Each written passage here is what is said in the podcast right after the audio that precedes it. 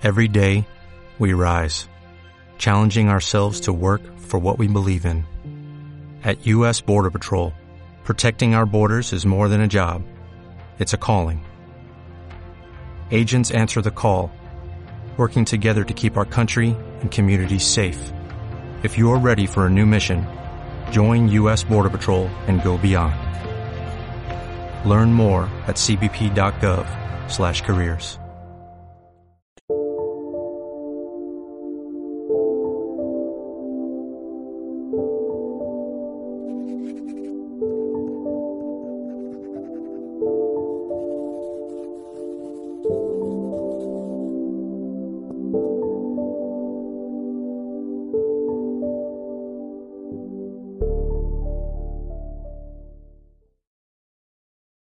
A Soso Produções convida você a se tornar um patrocinador. Semeie no nosso ministério. Com a sua oferta poderemos produzir muito mais vídeos. Este é um ministério independente e, por isso, precisa da sua participação.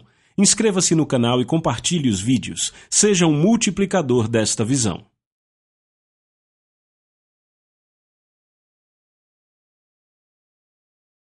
Os versículos usados nos vídeos que traduzimos nem sempre correspondem a versões em português. Muitas vezes precisamos traduzir do original em inglês para fazerem sentido no contexto do vídeo.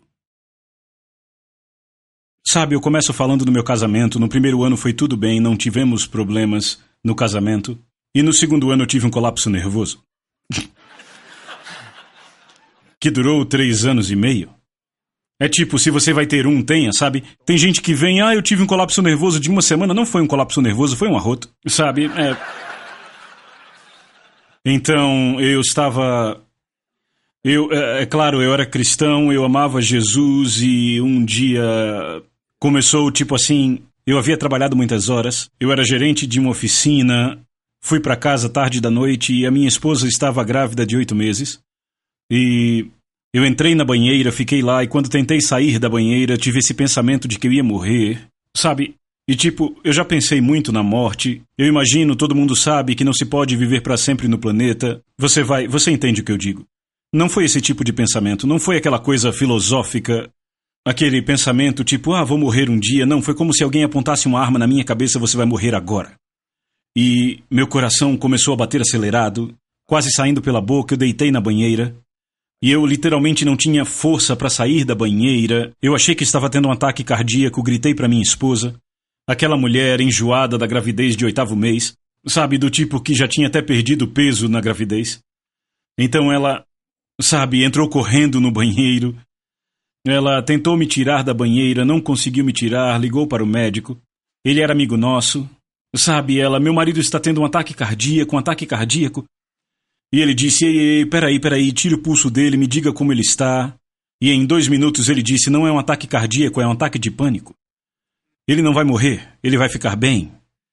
E esse foi o primeiro ataque de pânico que eu tive e comecei a ter 50 desses por dia. E naquele, naquele dia, eu molhei toda a cama de suor, minha esposa, aquela pobre grávida levantando no meio da noite para trocar os lençóis, eu molhei até o lado dela. Eu não conseguia dormir e eu passei meses dormindo uma, duas horas por noite. Então decidimos nos mudar para a Trinity County, Waverville. Uma cidadezinha, de fato nos mudamos para uma cidade chamada Lewiston com 900 pessoas. E eu achava, sabe, eu não sabia o que estava acontecendo comigo. Então, por, por, por cerca de um ano, eu tentei uh, fazer o que precisava. E obviamente eu fui ver o meu médico no dia seguinte, ele me deu Valium, me deu alguns calmantes. Sabe, tudo isso me deixava grog, não resolvia meu problema, e então nos mudamos para uma cidadezinha chamada Lewiston. E, e nós conhecíamos Lewiston porque tínhamos ido para Lewiston na nossa lua de mel para pescar, não conhecíamos ninguém lá, e eu estava tão agoniado que eu disse: eu preciso achar um lugar onde os pássaros voam devagar, sabe? Vivíamos em San José, era muito agitado, sabe? Talvez se eu fosse para um lugar mais lento, eu ficasse bem. Então fomos a Lewiston. Uh, é outra longa história, e a propósito, eu trabalhava todo dia, era tipo, eu trabalhava de dia, e contanto que eu ficasse ocupado, a ansiedade diminuía de forma que eu podia pelo menos pensar, mas as noites eram horríveis.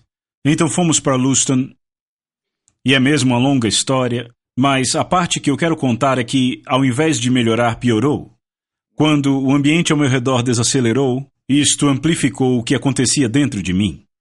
E, e então, ao invés de ser apenas físico, uh, começou a se tornar espiritual. Talvez já tivesse começado espiritual, não sei.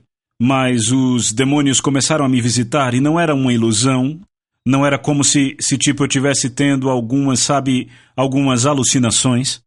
Eram demônios de verdade que derrubavam quadros da parede, que acendiam e apagavam luzes. Eles me visitavam, tipo, a minha esposa do meu lado e as luzes acendendo e apagando, quadros caindo da parede, vários quadros na parede caindo simultaneamente, e eu comecei a ter visões de mim mesmo fazendo coisas horríveis com minha família, meus amigos. E eu estava em completa agonia, não sabia o que fazer. E sabe, naquela época, se eu dissesse a alguém o que estava acontecendo, me poriam no hospício. Mas eu não queria ir para um lugar desses. Uh, então, uh, essa é uma história muito mais longa e como eu a estou usando para outro propósito, eu, eu não tenho não tenho vergonha da história, eu quero tratar de outra coisa. Então, eu, sabe, a comida não parava em mim, eu pesava apenas 60 quilos e aquilo não era bom, eu não conseguia dormir. E as visões iam piorando cada vez mais. E uma noite eu costumava levantar no meio da noite e, e, como eu disse, vivíamos nas montanhas, naquela época era difícil ter sinal de TV ou de rádio. E eu eu levantava no meio da noite e tínhamos um som daqueles que tem um toca-discos em cima, lembram? certo. Os jovens naquela época tinham um aparelho assim, sabe? Então eu, eu me levantava no meio da noite, naquela época não tínhamos headphones, esse tipo de coisa, então eu me deitava perto do caixa e deixava o rádio bem, bem baixinho, para não acordar ninguém, e eu ficava ouvindo programas de entrevistas, qualquer coisa que tirasse a minha mente do que estava acontecendo. E eu liguei naquela estação de rádio, eu não sei que estação era, nem quem estava falando, e eu conhecia a Bíblia muito bem, eu havia sido discipulado por um cara que insistia que deveríamos ler a Bíblia todo dia, orar todo dia, sabe, praticar as disciplinas do cristianismo. Isso era parte da minha vida, eu amava muito Jesus. Ele mudou minha vida dramaticamente quando eu aceitei aos 18. Então eu estava com a minha cabeça encostada naquele naquele alto-falante e o homem falou naquele monte de chiado, eu só entendia uma coisa ou outra. Eu peguei quando ele disse: "Deus, ele estava lendo 2 Timóteo 2,6: Deus não nos deu espírito de medo, mas de amor, poder e de uma mente sadia. Eu conhecia bem o versículo. Ele disse: Alguns de vocês acham que estão ficando loucos. Mas a verdade é que você está dando ouvidos a um espírito de insanidade. Ele disse: Os espíritos dão a vocês os pensamentos deles. Então foi confuso, porque, sabe, eu tinha sido ensinado que um cristão poderia ficar doente mentalmente, mas nunca endemoniado. Então aquele ensino estava fora do meu entendimento. Então eu desliguei o rádio, eram cerca de três horas da manhã, neve caindo. Eu estava congelando, deitado de costas, no meio da sala, e eu disse: Jesus, o que eu devo fazer? Eu, eu, estou, estou no meu. Já é o meu terceiro ano, com tudo, isso acontecendo. E o Senhor disse: Eu quero que você diga para o espírito de medo e espírito de ansiedade irem embora. E eu fiquei, isso não pode ser tão simples. Sabe, se você tem um problema há três anos e meio, não quer que ele seja tão simples, não é? Quantos sabem exatamente do que eu estou falando? Tipo, seria bom se você tivesse me dito isso há três anos atrás, seria bom. Então eu deitado de costas, eu disse, eu estava desesperado, sabe? Eu disse, então, espírito de medo, espírito. Sabe, eu disse, do jeito que eu ouvi, espírito de insanidade, espírito de medo, me deixem agora. Eu estava deitado de costas e vi muitos demônios dessa vez. Eu os via diariamente. De fato, eu não conseguia estar num prédio público porque eu via demônios falando com pessoas. E eu os via manipulando pessoas. Isso é outra história.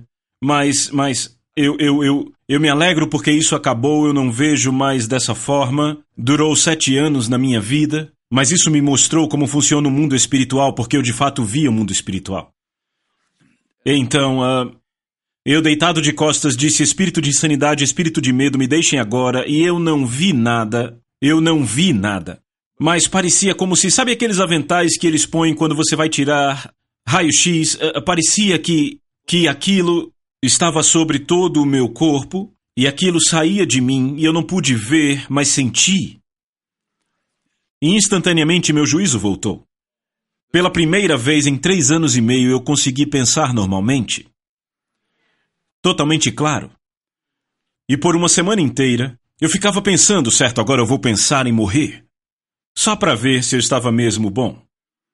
Talvez você já tenha feito isso. Eu estou bem ou apenas. Será que isso é apenas uma coisa psicológica? Eu pensava naquilo e nada acontecia, sem ansiedade, sem pânico, e eu dizia, eu acho que se foi. E de fato se foi por uma semana. Uma semana inteira, cada dia era tão bom, eu podia comer, eu. Eu estava comendo bem, dormindo a noite inteira, sabe? Era como se eu tivesse nascido de novo, de novo, por assim dizer. E eu estava dirigindo para casa uma noite, era tarde da noite, uma estrada escura e sinuosa, o Charlie lembra, a estrada de Rush Creek. Eu estava no meu jeep tão feliz, eu estava cantando, porque eu tinha voltado, voltado a mim mesmo. E e eu, eu disse em voz alta no meu carro, eu estava orando de forma externa, processando, eu disse: Eu vou contar para todo mundo. E instantaneamente uma voz veio à minha mente e disse: Se você contar isso a alguém, eu te mato. E todos os sintomas voltaram. Eu não conseguia dirigir, tive que parar o carro na estrada, tremendo vigorosamente, a minha mente bagunçada, tentando pensar como chegar em casa, e uma voz realmente suave disse dentro de mim: O diabo não te odeia. E eu, assim. E disse: Por que ele não te matou quando você nasceu de novo? Para você não falar a ninguém sobre, sobre Jesus? Eu disse: Não sei. A voz disse: Porque ele não pode. Todo o poder dele são mentiras e ilusão. E o único poder que ele tem de verdade é o poder que você dá a ele. No resto do caminho, eu Passei a entender que ficar livre e permanecer livre são duas coisas diferentes. E eu passei os três anos seguintes aprendendo como permanecer livre. E eu lembro que, que uma frase me veio, eu dizia naquela época: anjos e demônios viajam na velocidade do pensamento. E eu comecei a aprender como gerenciar meus pensamentos, porque eu percebi que quando eu punha fé, quando eu ponho fé que algo de errado vai acontecer, não, deixa eu dizer diferente para você entender. Quando eu começo a crer que algo pode dar errado, de repente eu dou poder àquele reino e aquele reino passa a ter poder sobre mim. E eu creio hoje que medo é fé no reino errado. Eu creio que você pode ter muita fé. De fato, eu creio que às vezes homens e mulheres têm grande fé. Eles crescem em fé, vão de fé em fé, certo? E às vezes você pega aquela fé e de repente o inimigo te convence a pegar aquela fé e pôr no reino dele algumas das pessoas mais poderosas que já conheci, que têm ou já tiveram ansiedade, ataques de pânico, todo tipo de ataque demoníaco são pessoas de grande fé que a põem no reino errado. Porque eu não acho que o reino dos céus opera por fé, eu acho que o mundo espiritual opera por fé. O mundo espiritual inteiro opera por fé. Em outras palavras, eu acho que você, você recebe uh, de Deus por fé, mas eu também penso que você recebe do inimigo pela fé e você determina de que reino você recebe por em quem você crê. Então eu eu não eu não sabia nada dessa coisa, mas eu comecei a perceber como quando eu mantinha minha mente no Senhor e no que ele dizia e cria no que ele dizia, eu vivia em perfeita paz.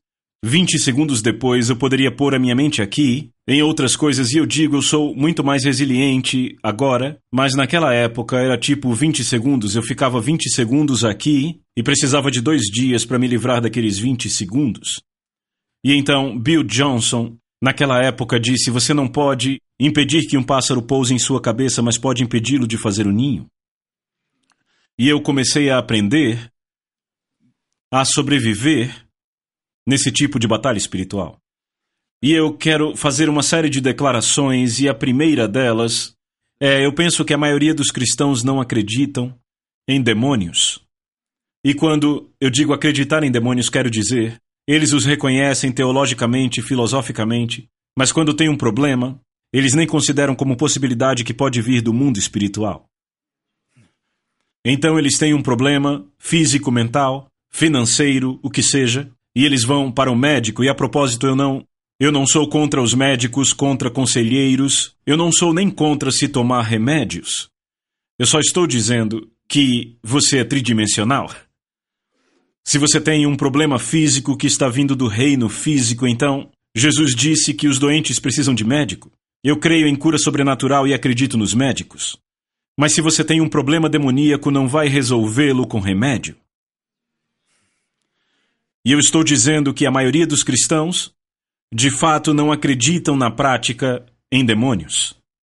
Eles de fato não, eles não, e eu estou falando que na, na, na cultura ocidental, de fato não acreditamos que há um reino que afeta esse reino físico, e no máximo acreditamos que é o reino de Deus. Então, eu quero apenas fazer uma coisa simples e dizer o seguinte: nós vivemos, nós humanos vivemos no primeiro céu. Primeiro céu, e se você não conhece o termo, eu quero, tipo, para os que não conhecem os termos que usamos na Betel, eu vou explicar. Deus criou os céus e a terra. Esse primeiro céu é o que você vê aqui, chamamos de primeiro céu o que você vê agora. E então Efésios 6 diz que, que há principados e potestades nos lugares celestiais. Quantos sabem que não há demônios no céu com Deus?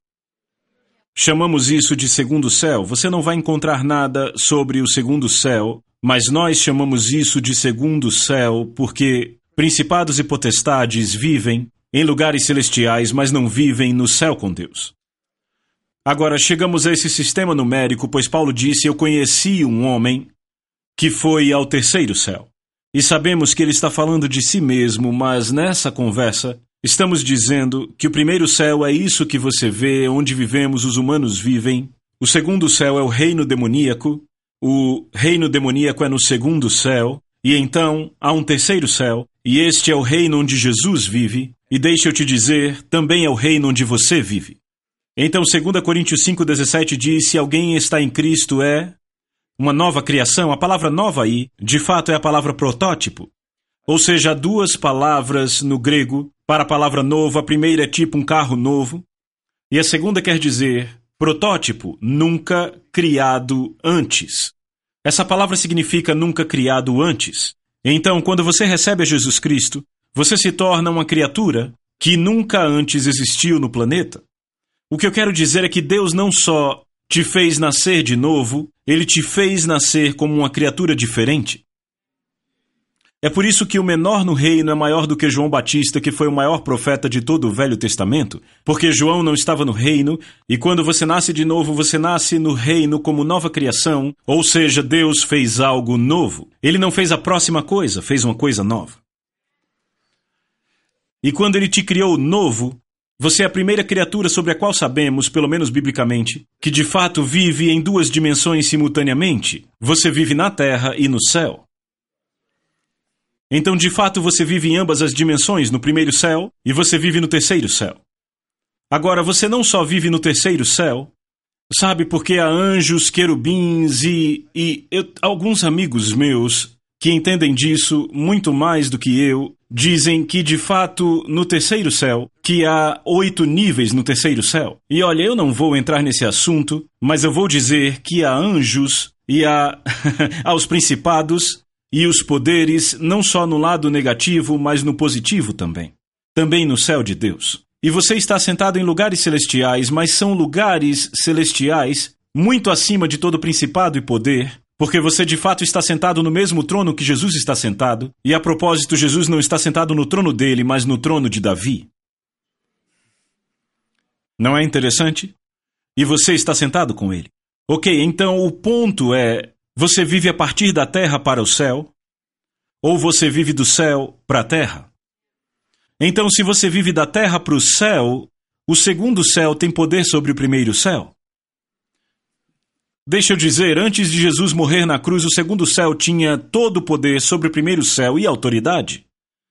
Mas quando Jesus morreu na cruz e ele ressuscitou e ressuscitamos com ele, passamos do da autoridade desse primeiro céu para a autoridade do terceiro céu, e agora toda a autoridade está debaixo dos nossos pés. Metaforicamente falando, o segundo céu está debaixo do terceiro céu e você tem autoridade sobre o que acontece no segundo céu.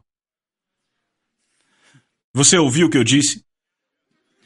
Mas se você não sabe o que está acontecendo, você se torna, de fato se torna, uma vítima do homem invisível, porque você de fato não entende o que acontece. Então ele apronta com você quando de fato não tem permissão para fazê-lo. Mas você lhe dá permissão em Efésios capítulo 5. Paulo diz: Não des lugar ao diabo, ou seja, você pode. E para aqueles cristãos que foram ensinados, ah, se você é cristão, o diabo não pode te incomodar. Para começar, o diabo tentou Jesus, desculpe por isso. Em segundo lugar, 1 João 4 diz: Amados, somos nós. Não acreditem em qualquer espírito, provai os espíritos se procedem de Deus, pois muitos falsos profetas há pelo mundo. Ou seja, não se torne um falso profeta dando ouvidos ao espírito errado. Significa que você pode? Terceiro, você não precisaria de armadura se não houvesse batalha. E a propósito, não dá para ter vitória se não há batalha.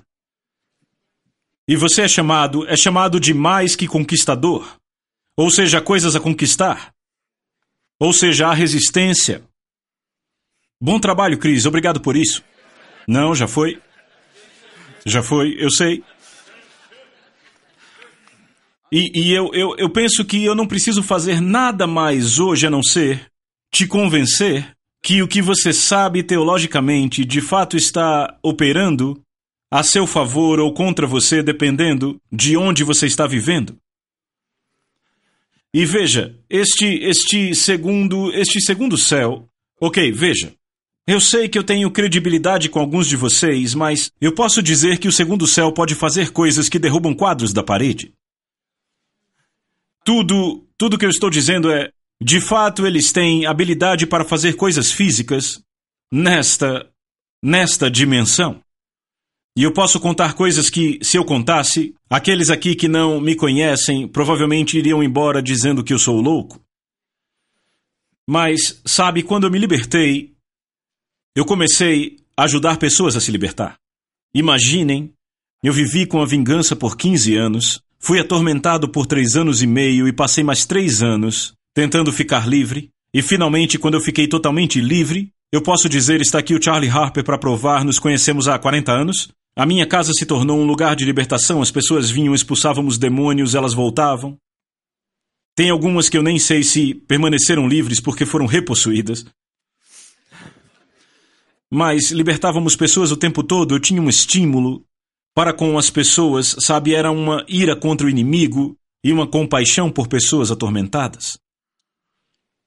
Então aprendemos muito sobre como o mundo espiritual funciona o fato de que o mundo espiritual de fato estava funcionando a nosso favor na esfera angelical e contra nós na esfera demoníaca. E isso afeta tudo, do casamento das pessoas à, à sua saúde mental ou física, os seus negócios, sua prosperidade ou falta, a pobreza.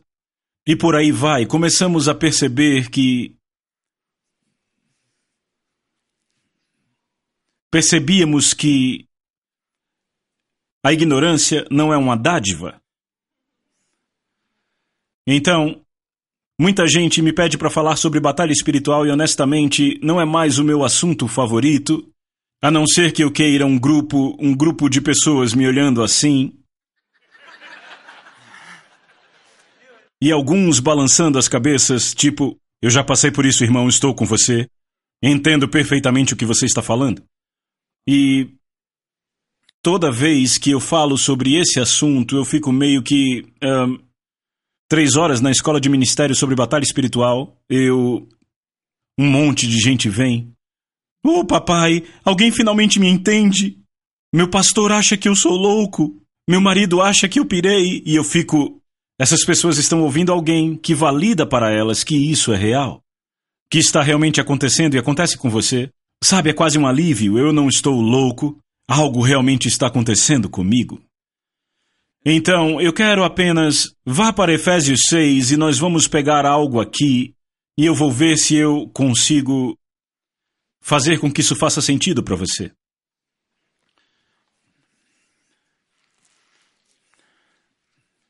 Uh, dizemos que o livro de Efésios é o livro para sentar, andar e resistir. Porque em Efésios capítulos 1 e 2, Paulo diz que estamos assentados em lugares celestiais. E eu amo essa parte de Efésios e a propósito, muitos teólogos acreditam que o livro de Efésios, que foi escrito por Paulo na prisão e a propósito, em uma, em uma prisão específica, onde havia pouca luz, a maioria dos teólogos acredita que esse livro levou seis meses para ser escrito. Então, é interessante se você pensar na cronologia, que Paulo de fato nos capítulos 1 e 2, ele na verdade está neste lugar com Deus, onde ele se vê assentado nos lugares celestiais com Cristo. E aqueles, aqueles dentre nós que conhecem o livro, você sabe que Paulo está falando sobre a nossa autoridade em Cristo, que tudo está debaixo dos nossos pés. Sabe que Cristo pôs todas as coisas debaixo dos pés da igreja, que os principados potestades estão debaixo dos nossos pés, e tudo trata do que Deus fez por nós. Então você tem dois capítulos e meio, quase três, sobre a sua autoridade em Cristo e o que Jesus fez por você. E então, capítulos 3 e 4, Paulo diz: Agora andem no chamado de Deus em Cristo Jesus e saímos do sentar. Deus se vira para nós e diz: O que está fazendo? Eu estou sentado e os inimigos estão por estrado dos meus pés. É hora de você trabalhar. E então eu, agora, eu não apenas. Não se trata apenas. Eh, não, deixa eu dizer assim. A ênfase está não na graça, não o que Deus fez por mim, mas o que Deus quer fazer através de mim. E eu tenho versículos como: Eu fui criado para as boas obras em Cristo Jesus e eu aprendi que eu devo fazer algo com meu assento celestial, não só ficar sentado curtindo a vista com o rei. Quando chegamos ao capítulo 6, que potencialmente são seis meses de Paulo escrevendo, a estação mudou. E Paulo, e eu quero sua atenção, ele começa a experimentar uma batalha que ele não estava experimentando quando escreveu os capítulos 1, 2, 3, 4 e o final do 5. E ele escreve assim no verso 10: Finalmente sejam fortes no Senhor e na força do seu poder, vistam toda a armadura de Deus para poderem ficar firmes contra os esquemas do diabo.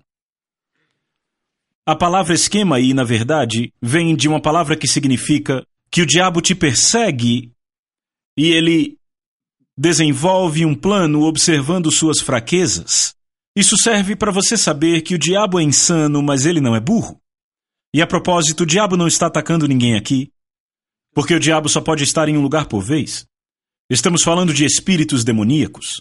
De fato, então, eles têm um plano contra você que é baseado nas suas fraquezas e está esperando um tempo oportuno, como foi com Jesus. Em Lucas 4, depois que Jesus encontrou o diabo no deserto, diz que o diabo se foi até momento oportuno. E quando a popularidade de Jesus caiu e as pessoas pararam de gostar dele, e os, sabe, os fariseus começaram a odiá-lo e Judas queria traí-lo, o diabo vai, ok, vamos então entrar em Judas, porque ele tem o nosso plano em sua mente. E então, Paulo chama isso de o dia mau. Nós chamamos de um dia de cão. ok, eu acho que combina. Finalmente sejam fortes no Senhor e na força do seu poder, vistam toda a armadura de Deus para poderem ficar firmes contra os esquemas do diabo, e então passamos de sentar para andar para resistir. Pois a nossa luta não é contra a carne ou sangue, mas contra autoridades, contra poderes, contra os dominadores deste mundo de trevas, e a propósito, dominadores deste mundo de trevas só vão contra aqueles que mudam o mundo. Então é quase um elogio quando uma força mundana das trevas vai contra você porque significa que você está fazendo algo. Algumas pessoas nunca passam por batalhas espirituais porque não estão fazendo nada para resistir ao mundo. Eu chamo de cristãos vai devagar, bem devagar com o seu barquinho. Sim, então vamos lá contra dominadores deste mundo de trevas, contra as forças espirituais do mal nas regiões celestiais. Por isso, vistam toda a armadura de Deus para que possam resistir, resistir no dia mal, e depois de terem feito tudo, permanecer inabaláveis. Uh, tem algumas coisas que eu quero pegar daqui, e uma delas é: se você for para o versículo 12 na sua tradução, você vê que ele diz: Nossa luta não é contra a carne ou sangue, é contra. Qual a palavra que ele usa aí? A minha usa poderes é o novo padrão americano, mas tem uma que diz principados. Algumas dizem principados. Essa palavra principados aí é uma palavra interessante, porque na verdade ela vem da palavra, não, ela é a palavra origens ou começos. Então, Eu sei que vai parecer que não tem nada a ver, mas se você for para Filipenses capítulo 4, verso 15, vamos ler algo que pode te surpreender. Filipenses 4:15. Vocês também sabem, Paulo está falando aqui, vocês também sabem, Filipenses, que no início do evangelho, no início do evangelho, sim, e daí? Esta palavra início do evangelho é a mesma palavra para principados? ok. E você diz o que você está tentando dizer? Eu estou dizendo que início e principados são a mesma palavra grega? De fato significa origens. Ok, e o que você quer dizer? Eu quero dizer que há um principado chamado origem. O que esse principado chamado origem faz? Ele revê a ideia de quem você é e de onde você veio. Eu digo que a ideia da evolução vem de um espírito chamado origem, que quer redefinir a origem porque ele não quer que você se veja feito à imagem de Deus.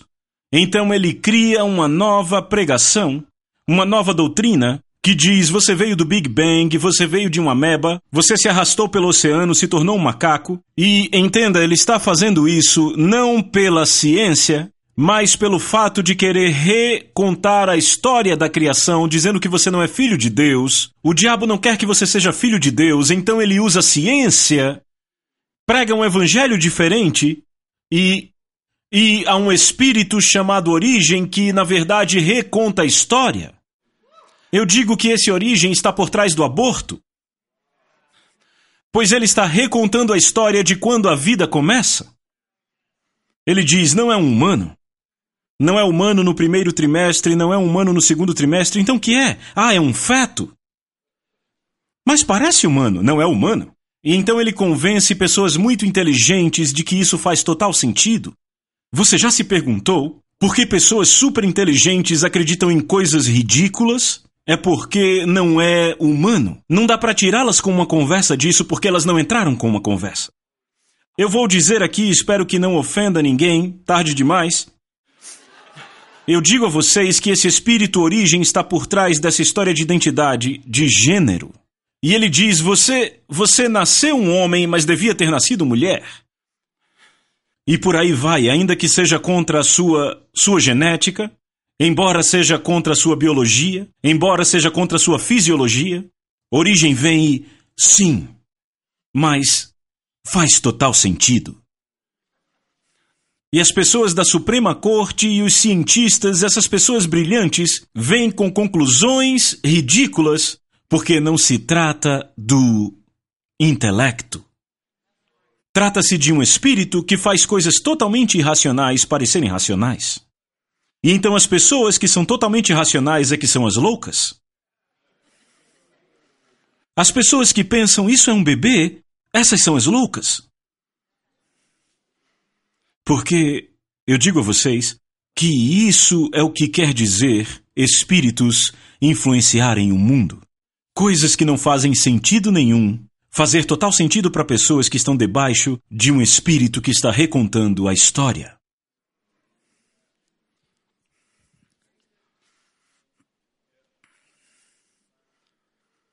Isso é pregar evangelho diferente. Agora, há outros tipos de batalha que estão acontecendo? Você já teve uma conversa completamente irracional com seus empregados? Por eles estarem totalmente convencidos de que você disse uma coisa e você pensa: ouça, eu não tenho uma memória perfeita, mas eu não diria isso nem em 100 anos, e eles estão convencidos que você disse. Eu ficava chocado nos restaurantes quando eu estava super sensível porque eu via um espírito grudando a sua cabeça do lado da cabeça de uma pessoa, e eu podia ouvi-lo dizendo: Ela te odeia demais. E então ele saía daqui e ele ia para o outro lado, para aquela mulher, e dizia: Ele te odeia. Ele te acha feia. O que ele estava fazendo? Incitando pessoas umas contra as outras. E ele dava um passo para trás e ficava vendo elas brigando e ria daquilo. Esta é a realidade de um mundo que é invisível, mas tangível. Este mundo é invisível, mas tangível. E mais, está influenciando o reino do visível. De fato, Hebreus diz que tudo o que foi feito foi feito por coisas invisíveis. Então, às vezes, você tem coisas acontecendo em sua vida e você pensa, mas o que será que está acontecendo?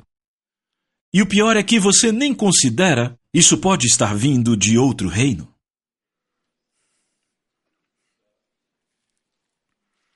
Segunda Coríntios capítulo 10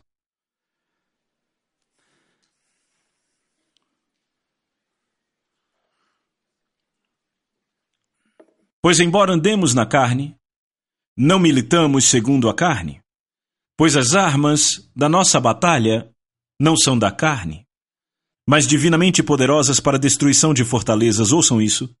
Ele vai descrever fortalezas, estamos destruindo especulações e coisas altivas que se levantam contra o conhecimento de Deus, estamos levando cativo todo pensamento à obediência de Cristo. Eu quero falar de algo, eu queria ter mais tempo, mas preciso falar disso. Você não está em guerra contra seu velho homem? Então eu fui ensinado, quando eu recebi Jesus, através do belo povo de Jesus, eles me ensinaram que havia um cachorro branco e um cachorro preto dentro de mim. O cachorro branco era o novo homem, e o cachorro preto era o velho homem. E o cachorro que eu alimentasse era o que governaria minha vida. É uma bela figura, só que não é verdade.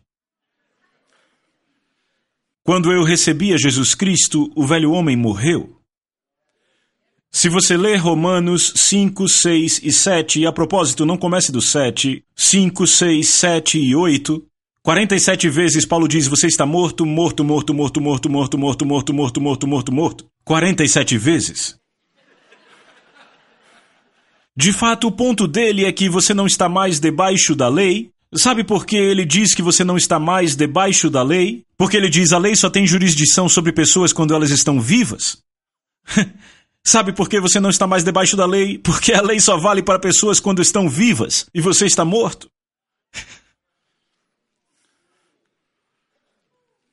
Então, quando você recebeu Jesus Cristo e foi batizado, você entende que o batismo não é só um ato simbólico,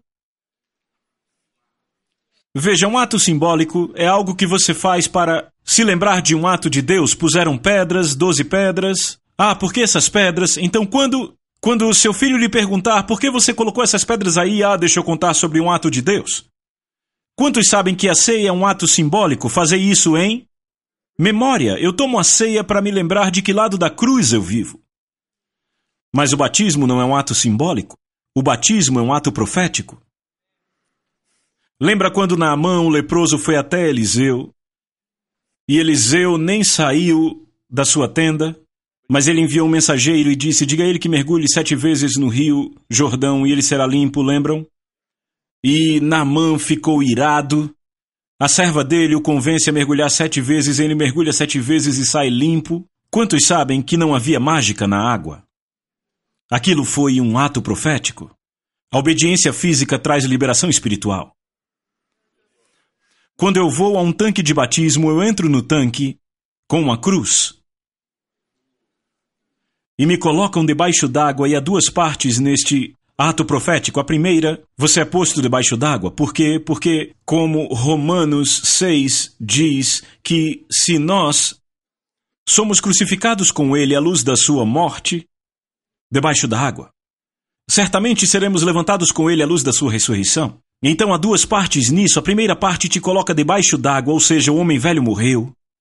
Mas a parte mais poderosa do batismo não é a água, é quando tiram você da água.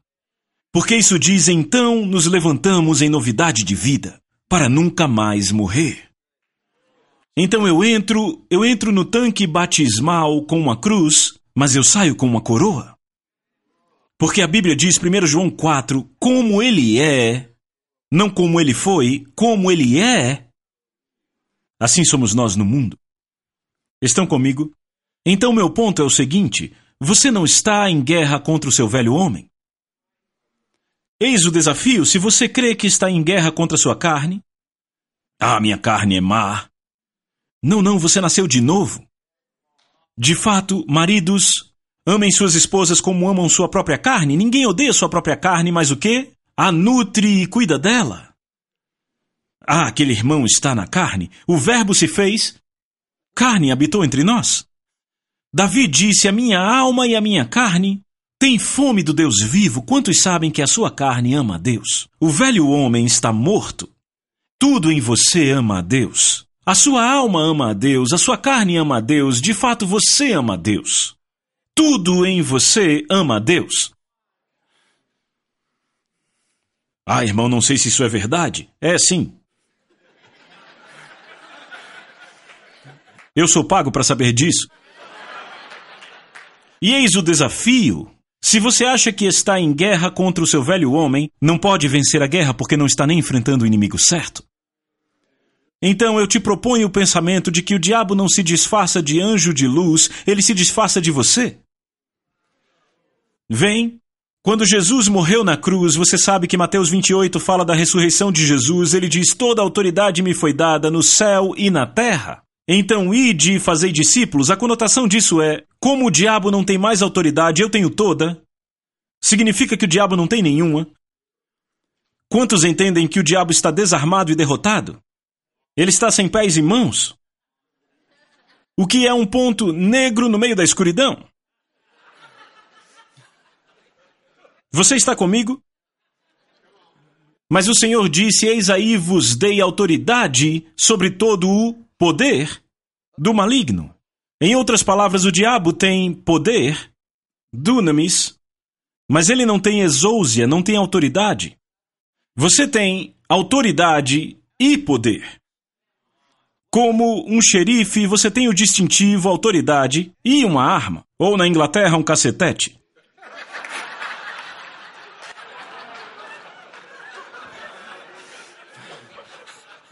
Toda vez que eu digo isso, eu recebo imagens no meu Facebook de guardas britânicos com metralhadoras. E eu acabei de voltar de lá, eles têm metralhadoras, sim, é só uma brincadeira. O que eu quero dizer é o seguinte: é que você não está em guerra contra sua carne. Sua carne é inerentemente boa, como uma nova carne. Não significa que você não tem que crescer, Significa que sua carne não está inclinada ao mal? Você está aí? O bebê faz cocô na fralda não porque ele é mau, mas porque ele é jovem. E está tudo bem aos seis meses, mas não está bem aos seis anos. O que eu estou dizendo é que há coisas que esperamos de você quando você está recém-convertido. Então, você faz não porque você é mau, mas porque é imaturo. Veja, maturidade é um processo diferente, mas você entende, você não é mau, você só é imaturo. Há uma grande diferença em estou inclinado a pecar e sou imaturo. Eu não estou dizendo que você não tem que crescer, eu estou dizendo que você não precisa mais ir para o bem porque você já é justo. Eu não sou muito bom nisso. Eu não sei se outras pessoas fazem isso, mas eu fico me encorajando para ver se eu prego melhor. Eu sei que às vezes sou arrogante, mas. Não é não, estou dando o meu melhor, então. Ok, então vamos voltar para 2 Coríntios capítulo 10. Embora andemos na carne, não guerreamos contra a carne. É o meu ponto. As armas da nossa batalha não são da carne, por quê? Porque não estou em guerra contra meu velho homem. Efésios 6, nossa luta não é contra carne ou sangue. Eu não estou em guerra contra meu velho homem mas eu estou em guerra. E veja como as coisas são: especulações, coisas altivas, pensamentos, que Paulo chama de fortalezas. O que é uma fortaleza? Bem, é um pensamento que na verdade se torna fortificado, e como eu sei se esse pensamento é meu ou do diabo? Bem, vamos começar com isso. O que é uma especulação? Uma especulação é e se? Você já teve um se que foi positivo? Imagina, sua esposa demora a chegar e você pensa: e se o chefe dela a chamou para a sala dele para promovê-la a presidente? Eu nunca tive pensamentos assim. E se ela sofreu um acidente? E se. Sabe, seus filhos? Eles se atrasam uma hora para chegar da escola, você pensa, tenho certeza que o diretor deu um prêmio a eles. Você já notou que esses ICs nunca são positivos. Sabe por quê? Por causa do reino de onde vem. São especulações. O que é uma coisa altiva? Sabe o que é isso? É um problema maior que Deus. Ah, eu nunca tive isso. É, já ficou preocupado? Se já se preocupou, já teve um problema maior que Deus. Porque a preocupação é irracional se você sabe quem Deus é. Se você se preocupa com seu aluguel, então o seu aluguel é uma coisa altiva. Porque você está dizendo quando se preocupa, eu tenho fé que eu não vou pagar. Deus diz que provê, mas eu escolho me preocupar, e por isso eu estou dizendo que aquele problema, aqueles 1.500 dólares são maiores que Deus. Então, uma coisa altiva é quando o diabo pega uma pequena duna e faz disso uma montanha. E você acredita nisso? E o pensamento?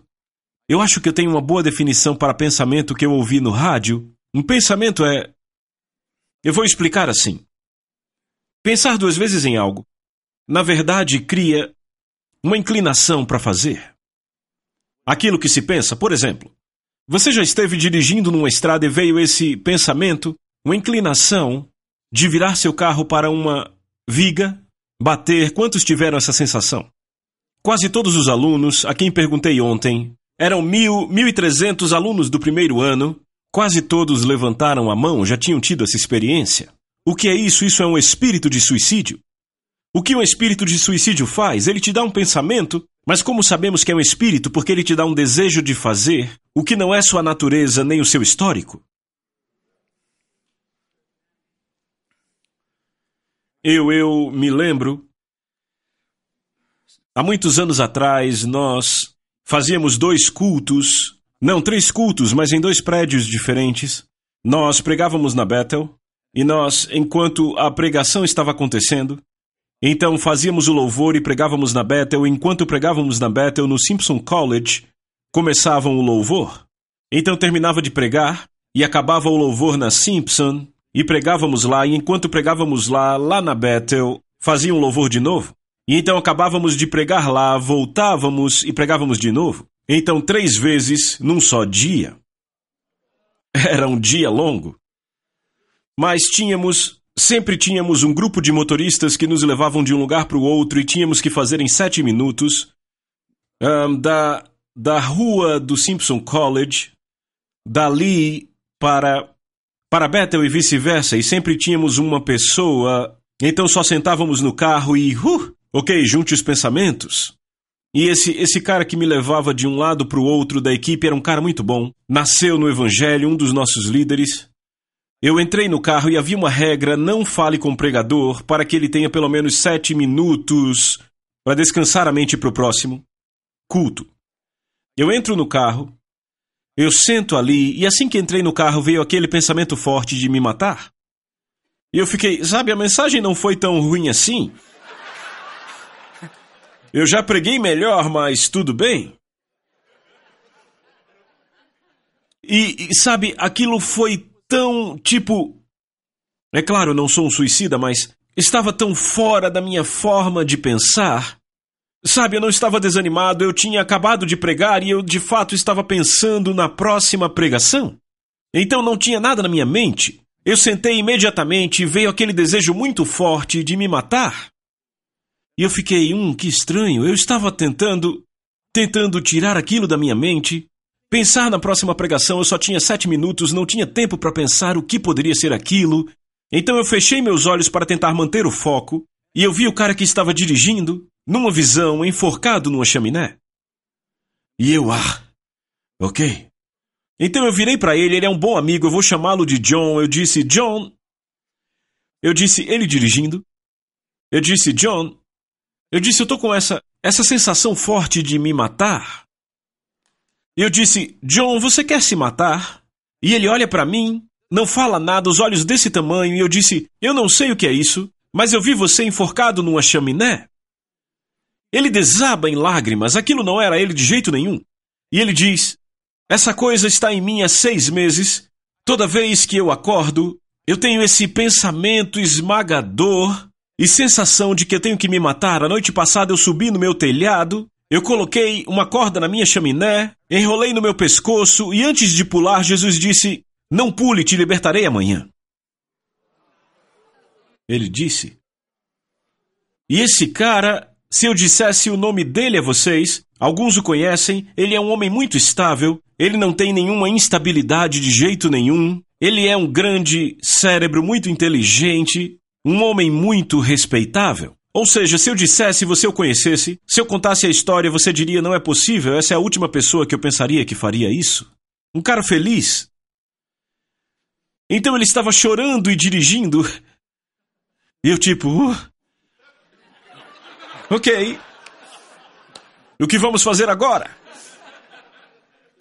Eu fechei meus olhos de novo e me vi batendo no peito dele, dizendo em nome de Jesus, espírito de suicídio, saia. E eu não recomendo bater em pessoas, a não ser que você deva.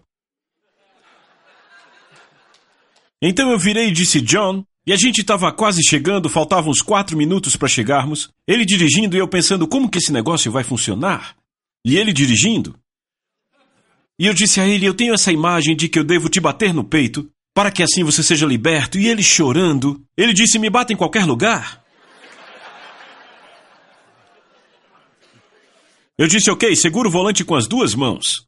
E ele dirigindo, eu acertei mais forte do que eu pensava, sabe? A coisa foi tão dramática na hora, eu acertei tão forte. Pô! Em nome de Jesus, sai agora! E ele, uh! Apenas silêncio, o resto do caminho apenas as lágrimas descendo. Quando eu saí do carro e olhei para ele, ele disse: Se foi.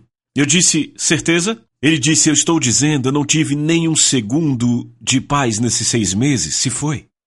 Uma semana depois, eu estava no meu escritório com a porta aberta. Ele vem e fica parado na porta do meu escritório e, as lágrimas caindo, ele disse: Eu te devo a minha vida, eu estaria morto hoje se não fosse você. Eu quero te servir o resto da minha vida. Eu disse: Tudo bem, é só enviar dinheiro.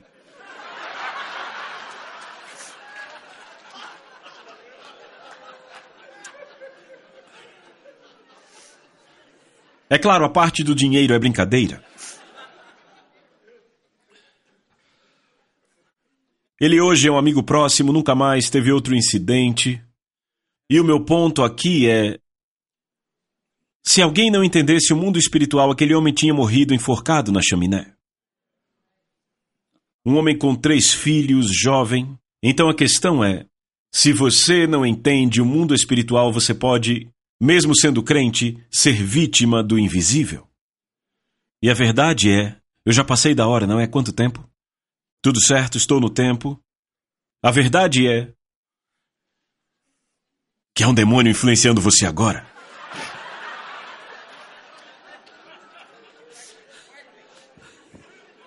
Não, é só para descontrair.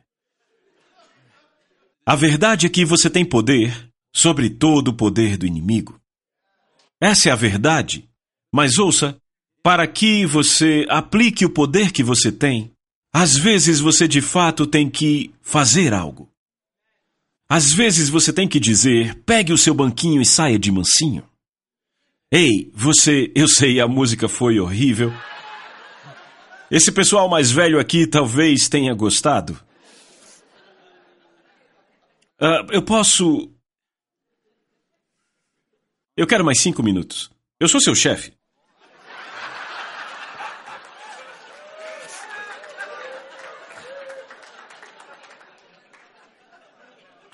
Eu acho que eu tenho que dar uma solução para você. Não posso te deixar só com problemas, sabe? Essa sensação de que o avião vai cair. Vai para casa e tenta descobrir se você tem demônios ou não. Você sabe que eu só tô brincando.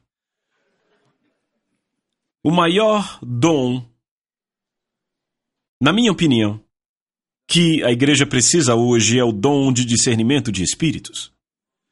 E há duas razões para isso, eu vou falar bem rapidamente aqui para você. Normalmente, eu passo mais tempo com a primeira, mas por causa do assunto, eu vou passar mais tempo na segunda. A primeira razão é que o dom de discernimento de espíritos, esse discernimento não é para discernir espíritos maus, é para discernir espíritos. E a razão pela qual esse dom é importante é que ele realmente te ajuda a formar um time, uma equipe, porque ele te ajuda a conhecer as pessoas não só pela carne, mas pelo espírito. Ou seja, você entrevista as pessoas tridimensionalmente. Se você tem esse dom de discernimento de espíritos. e eu tenho um ensino de duas horas sobre esse assunto. Mas deixa eu falar a outra parte. É a parte mais comumente ensinada, que é que o discernimento de espíritos também é um discernimento de espíritos maus. A forma como o dom opera praticamente na maioria das pessoas que o têm é tipo: se você tem esse dom de discernimento de espíritos, quando você chega perto de alguém, se a pessoa está atormentada por um espírito mau que atormenta ela, atormenta você. Agora, a maioria dos crentes já experimentaram isso. Por exemplo, e eu estou falando mais para as mulheres aqui, você já foi a uma loja, você está comprando, está empolgada, você entra na loja, está lá dois minutos e se sente exausta. Ah, eu estou muito cansada, vou pegar o que eu quero e voltar para casa. Quantas aqui já sentiram isso? De fato, isso é um espírito de desmaio. Isaías 61 diz: Eu te darei veste de louvor em vez de espírito de desmaio. Outra versão diz angustiado. E aí você entra no carro, dirige 20 quilômetros e se sente bem. E fica, ah, eu estou ficando louca. Não, não, não. Você entrou debaixo de um espírito que ou a gerente ou a dona estava debaixo desse espírito. Por que eu digo isso? Porque a sua proximidade, veja isso, e essa proximidade é a esfera de influência. Estão comigo?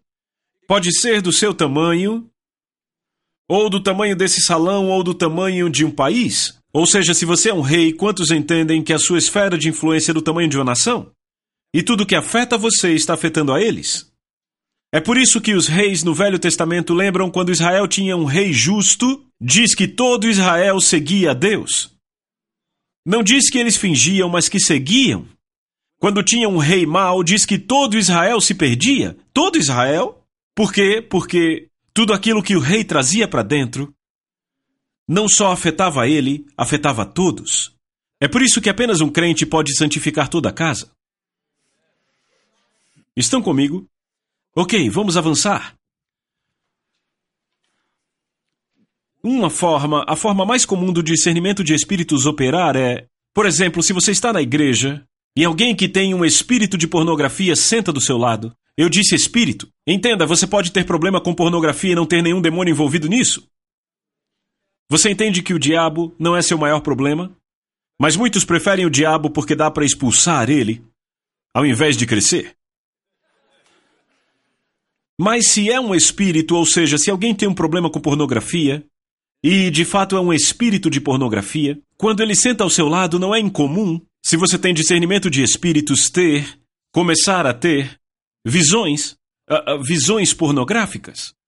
Se você não entende esse, esse discernimento, você acha que tem um problema e não entende que está discernindo a pessoa que está ao seu lado, você entrou na área de influência dela e está percebendo o que está acontecendo com ela. Eu costumava fazer isso em aconselhamentos no começo. Eu dizia à minha secretária: Não me diga porque a pessoa está vindo ao meu escritório. E eu dizia às pessoas quando entravam: Ei, sabe, uh, sente aí, vamos orar. E quando orávamos, eu pegava suas mãos. E eu fazia uma oração automática, sabe, Pai, obrigado por isso, aquele tipo de oração que você faz sem pensar. Porque o que de fato eu estava fazendo era tentando perceber se algo dele já estava afetando a mim. Porque se alguém senta aqui e tem um problema com pornografia e eu pego suas mãos, e eu não começo a ter pensamentos pornográficos, e nós terminamos de orar e eu pergunto: por que você está aqui, irmão? Eu tenho um problema com pornografia? Eu sei que aquele irmão precisa de habilidades, disciplina e vergonha na cara.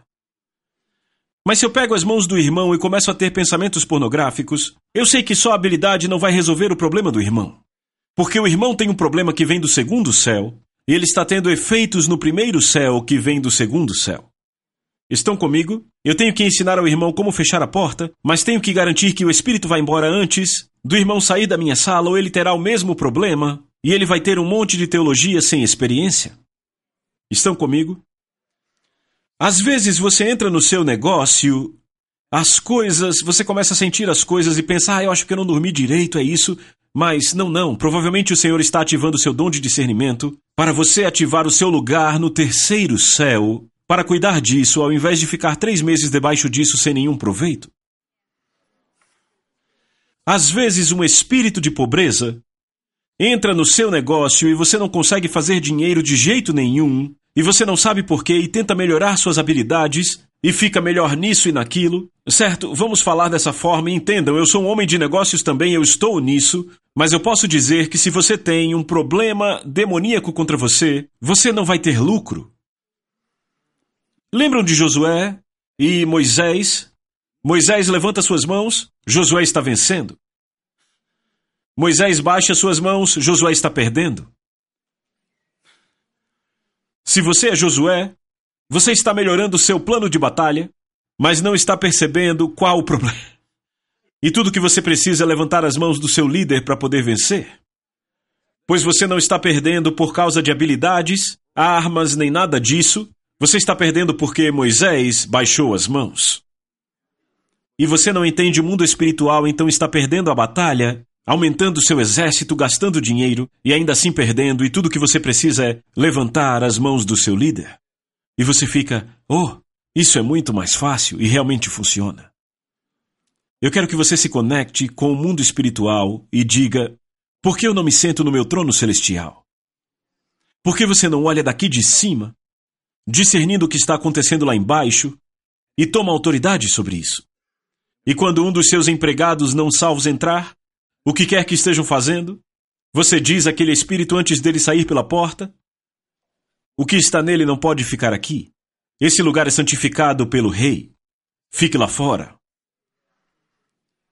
E logo, logo aquele empregado entra e ele passa a amar aquele trabalho, pois é o único lugar onde ele sente paz.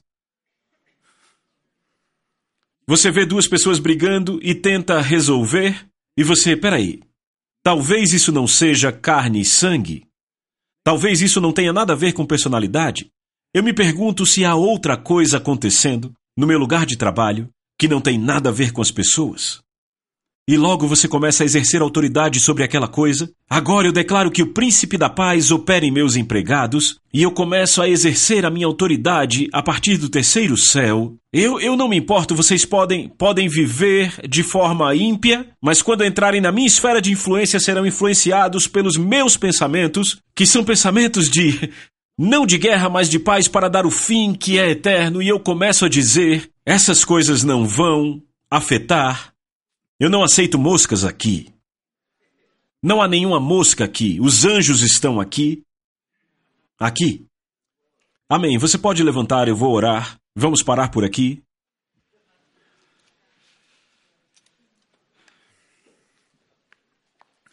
Quantos gostariam de ter o dom de discernimento de espíritos? Quantos têm e querem se livrar disso? Alguns aqui Quantos acham que são bipolares e dizem: Meu Deus, eu não quero mais esse tipo de coisa? De fato, eu já conheci três pessoas bipolares, diagnosticadas bipolares, que tinham o dom de discernimento e não sabiam usá-lo. E o humor delas variava de esfera para esfera porque não sabiam discernir o que estava acontecendo. Imagine, quando eu as ensinei como elas deveriam discernir um espírito, isso as curou. Não é toda pessoa bipolar, foram três. Então, Senhor, eu oro agora para que você libere o dom de discernimento de espíritos sobre todas as pessoas que estão assistindo e não só dê a elas a habilidade, mas dê a elas a sabedoria para usar esse dom de fato de uma forma positiva para afetar o rei e o seu reino e para afugentar as trevas e trazer luz aonde quer que vão. Porque aonde quer que formos é céu aberto. Em nome de Jesus, obrigado por me ouvirem. Deus abençoe. A Souza Produções convida você a se tornar um patrocinador. Semeie no nosso ministério. Com a sua oferta poderemos produzir muito mais vídeos. Este é um ministério independente e, por isso, precisa da sua participação. Inscreva-se no canal e compartilhe os vídeos. Seja um multiplicador desta visão.